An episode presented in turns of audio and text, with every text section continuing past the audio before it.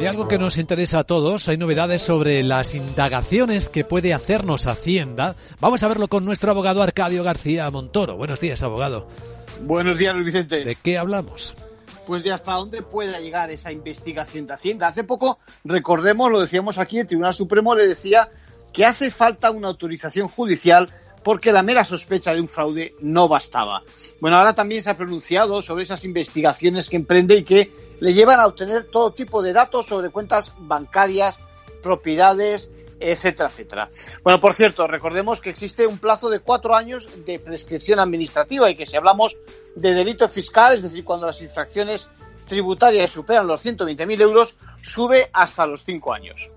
Eh, lo que deberíamos tener claro es que Hacienda tiene sus límites, ¿no? Sí, por mucho que se trate de una indagación tributaria, estamos hablando de una administración, no son los juzgados.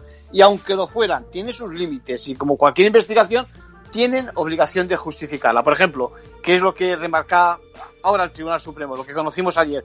Lo que se investigue tiene que ser relevante en relación con el expediente abierto de ese potencial fraude. Y en el caso que ayer conocimos, ya digo, según el tribunal, se habría una investigación sobre unos hechos ya prescritos por los que no cabían ni sanciones, ni mucho menos que se hable de delito. Estaba utilizando un señuelo, como dice la sentencia, para abrir la investigación. En conclusión. Pues aquí, por ejemplo, se ha absuelto a cuatro personas de un delito fiscal al investigar Hacienda fuera de lo permitido respecto a anualidades de un impuesto ya prescritas. Gracias, abogado.